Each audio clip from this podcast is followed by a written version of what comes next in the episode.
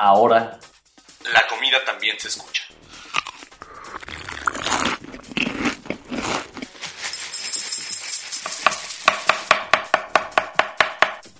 Bienvenidos a Sabores de México.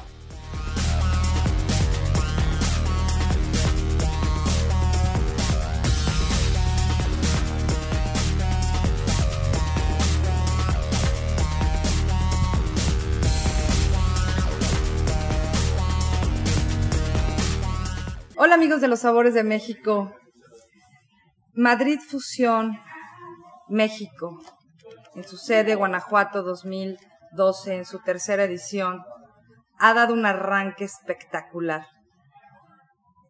Ha sido un primer día lleno de emociones, de intercambio de, conocimientos, intercambio de culturas y un compartir culturas también, ¿no? ¿Qué opinas tú, chef? Sí, hay que compartir.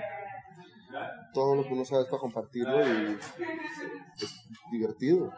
Luego me, me- la pasé bien. ¿Cómo empiezas a involucrarte con el pez león? ¿Por, Eh, por qué, ese, por, qué ese, ¿Por qué ese pez en particular? O sea, eso es una oportunidad de hablar algo que la gente no conoce bien, que le sirve a todo el mundo y que nadie lo ha hecho. Pues sí hay gente que lo ha hecho, pero no en público, no en estos escenarios, y me pareció atractivo. ¿Cómo descubriste al pez león?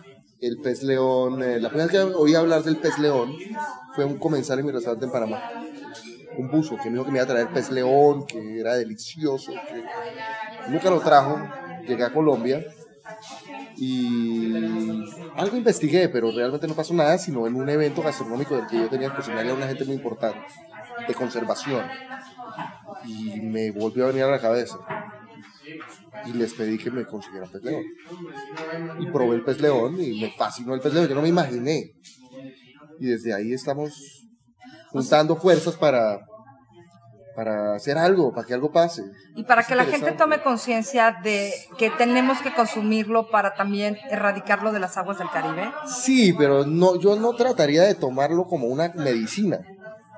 Es rico. Entonces, ¿Cómo eh, describirías el sabor del pez león? el pez león es como un pargo rojo. En la textura es un pescado pequeño, es un pescado delgado, es un pescado rico de textura, pero es un pez de roca también al tiempo. Entonces, por, por eso tiene un sabor distinto, tiene un sabor más fuerte, tiene un sabor que en algo asemeja al marisco. Es exquisito, está muy bien ¿De qué se alimenta el pez león? de otros pescados, pescaditos. ¿Y por qué es tan agresivo para los arrecifes? Porque el pez león es un intruso en nuestras aguas. El pez ¿De- león de dónde cayó es? Del Pacífico asiático. ¿Y cómo llegó a nuestros Llegó en un eh, acuario, es un pez de acuario, entre otras. Y en, el, en un huracán, en el huracán Andrew, dicen, eso no es demostrable, se fue al mar. Y es un pez que no tiene quien lo prede en nuestras aguas. Él en el Pacífico está escondido por ahí, es un pez solitario. Acá los pescados se le acercan porque no lo conocen y es venenoso y no hay quien se lo coma. El único pescado que se lo come es el mero. Pero el mero lo hemos logrado llevar a vías de extinción. Wow. Entonces, su único depredador. Somos nosotros. Ok. Pero no hacerlo tampoco ya por el hecho de solamente No. sacarlo de las aguas del Caribe, sino porque realmente es un. Es realmente delicioso. es muy Exacto. rico. Yo, esto es un eh, evento gastronómico en el que hay que explicar el tema. Lo importante es que se lo coman. Y eso hay que venderlo como un pescado delicioso. No, no hay que venderlo como la medicina para acabarlo, sino es porque es rico. Bueno, yo quiero, por supuesto, explicar con quién hablo, porque a lo mejor eh, esa vocecita que a mí me gusta tanto, es un puntito colombiano. Yo digo que es como el cafecito, ¿no? O sea, sí. y tú dices que a ti te gusta el, El el, mexicano. acento mexicano. Yo estoy aquí platicando con el chef Jorge Rausch. ¿Es así la pronunciación? Así está perfecto. Y tuve la suerte de topármelo por unos momentos aquí en la sala de descanso del Congreso de Madrid Fusión. ¿Qué te llevó a la cocina, Jorge? O sea, yo no puedo decir que empecé a cocinar porque que, que desde chiquito iba a la cocina y el olor del postre y me decía cocinar la torta con mi mamá, no, nada de eso. Yo estudiaba economía en Israel y llegué a un apartamento a ver con mis compañeras de, de apartamento y un día cociné. Y Te ellas se- tocó cocinar a ti. cociné, hoy cocino yo cualquier cosa. Y ellas se pararon y me dejaron lavando los platos. Y al día siguiente yo cociné y se iban a parar. Les dije, no, yo cocino, ustedes lavan los platos.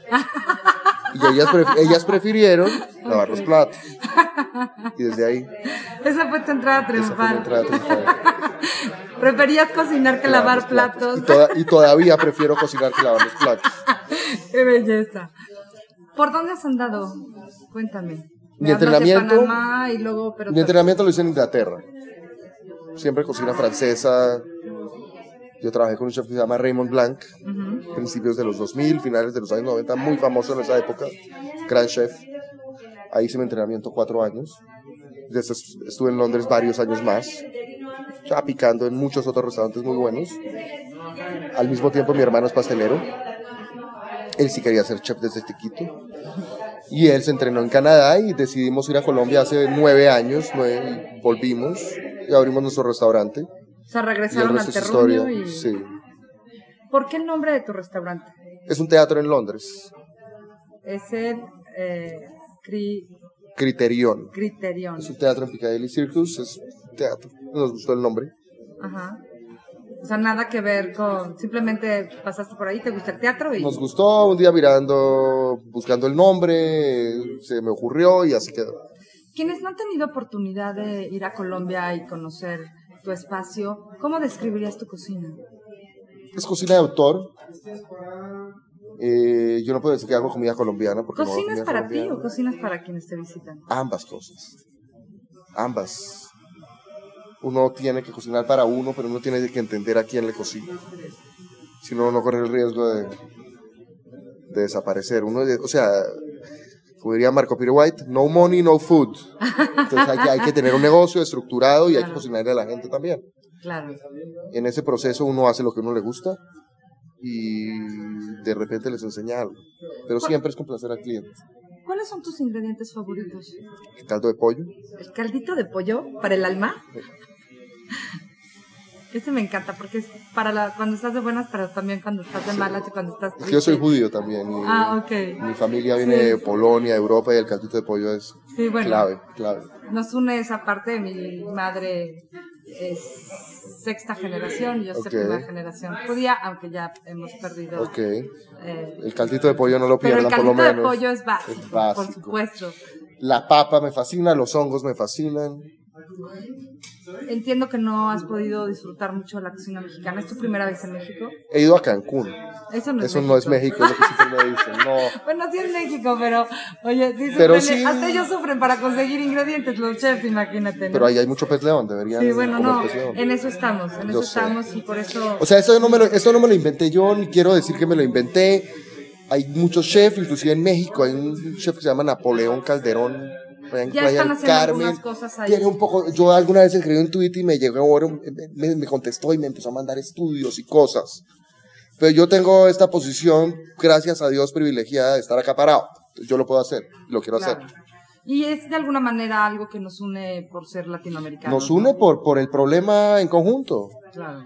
Y por ser latinoamericanos también. Y yo creo que aquí son estos foros los que permiten que hagamos una conciencia tanto Claro. en profesionales como en consumidores finales. Yo puse ahora en Twitter y no sabía que tenías Twitter, ahora me lo das. ¿Cuál es tu Twitter? Arroba Jorge Rausch. Así, arroba Jorge Rausch pegado. R-A-U-S-C-H para que lo sigan. Tuiteo, no tuiteo tanto, pero sí tuiteo. Ok. Y- Bueno, te retuitearé todas las Pero yo alguna vez puse. un tuit hace unos meses hablando de que iba a hacer algo del pez león y de una vez Benito Molina contestó, Ajá. Aquiles contestó, Sumito contestó, que los podemos convencer a todos. Qué bueno, es- ese es el- lo importante. Yo, Yo creo, creo que en los este convencemos, momento, sí. ¿no? Sumarlos y Sí, sí, a una causa que, bueno, de alguna manera nos une. Es una causa a varios, buena, uno a también- varios países y Hay que darle gracias a Dios por lo que uno tiene, por lo que ha logrado, por la forma en que la gente lo recibe y hay que devolver un poco a la sociedad y a Bueno, ¿y inventarse qué algo. comiste en Cancún? ¿Pez león? No, yo fui a Cancún hace 15 años. No, no, No, bueno, no, Yo creo que no comí nada, solamente tomé. Seguramente, Muchísimo, claro que sí. Y ahorita que has estado en, bueno, no sé, ¿cuándo llegaste a...? Yo soy muy amigo de un chef que se llama Abdiel Cervantes. Ok. ¿Sí lo conoces? No. Y la embajada, de, México, la embajada de México, él la ha cocinado tres o cuatro veces ya en mi restaurante. Ok. Entonces, ¿A nos ha quién te enseñado. gustaría llevarte de México a que cocinara? Ya quedamos y ya está dicho en el Twitter públicamente que te vamos a traer Danilo Badía, Eddie Warman y yo para que estés aquí cocinando. Conozco y son amigos míos. Aquiles es amigo mío. Aquiles ya está en Houston. José Ramón es amigo mío. Muy amigo. Paulina. O sea que lo único que tenemos que hacer es Es simplemente fácil. Yo- los- son ya. colegas del gourmet todos. Y de Ok. utilísimo. Ok. Miquel lo conozco. ¿Qué Ha estado en mi ¿Qué restaurante. te gustaría conocer de la cocina de México? Todo. A ir a comer tacos de carnitas, Si te- tacos al pastor hechos, la comida de la calle. La comida de la Sí, calle. O la comida de la casa de mi mamá. También. ¿Sí? ¿Se te antoja? Me, Una fa- me comida fascinaría. caserita Total. de una chapaneca. Sí, claro que sí. Sería bueno, Me ¿no? fascinaría. De la selvita chapaneca. Nadie le gana la comida de la casa. Nada, ¿no? Nunca en un restaurante le ganáramos a la comida de la abuela. Y yo creo que esos son lugares de inspiración también, Sí, claro. ¿no? La inspiración viene de muchos sitios, pero el ADN viene de los recuerdos. Esa memoria gustativa. Eso no hay nada que hacer. Yo quiero agradecerte estos minutos que me regalaste. No, gracias a ti. Y quiero reconfirmar que está en mí la responsabilidad de traerte nuevamente De una, no más llaman. y que definitivamente eh, hagamos un plan para hacerte un viaje, que no solamente vengas por unos días y que te ponga a trabajar, porque por supuesto voy a hacer que cocines, porque la gente tiene que probar tu, tu comida y Claro tus sí. sabores y tus olores y tus creaciones, pero que también tú te inspires de todo lo que puedas conocer aquí, que seguramente encontrarás en Colombia sin ningún problema y que cuando regreses estés con un nuevo menú, con nuevas inspiraciones. Yo tengo ahí mi mole manchamanteles con pato en el menú de Criterion. ¿En Me fascina la comida mexicana. No tengo, me fascina. O sea, que te puedo compartir algunas recetas Totalmente. de mi mamá. Para que hagas las las, albóndigas puede- famosas. las puedes compartir si las puedo usar. Por supuesto, por supuesto. En mi familia nadie tiene restaurante.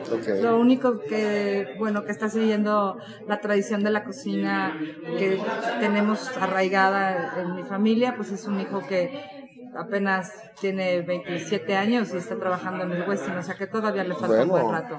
O sea, para que él pueda tener su restaurante todavía le faltan algunos Que experimente con la plata de otro. Exacto. Oye, ¿te lo puedo mandar? Claro que sí.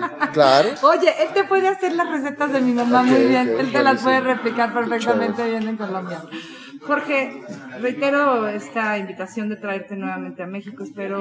De ponerme de, acuerdo y poner las agendas en orden junto con la de Daniel y jun- junto con la de otros cocineros que podamos recibirte, abrirte las puertas de las cocinas, abrirte la puerta de la cocina de mi casa y que podamos compartir Muchas sabores, olores de la cocina que nos une a los latinoamericanos.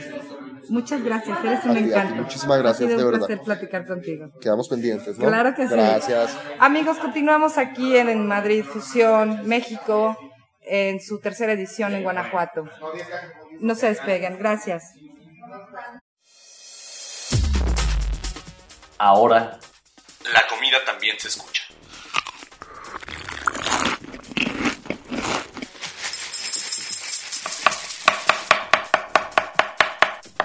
Sabores de México.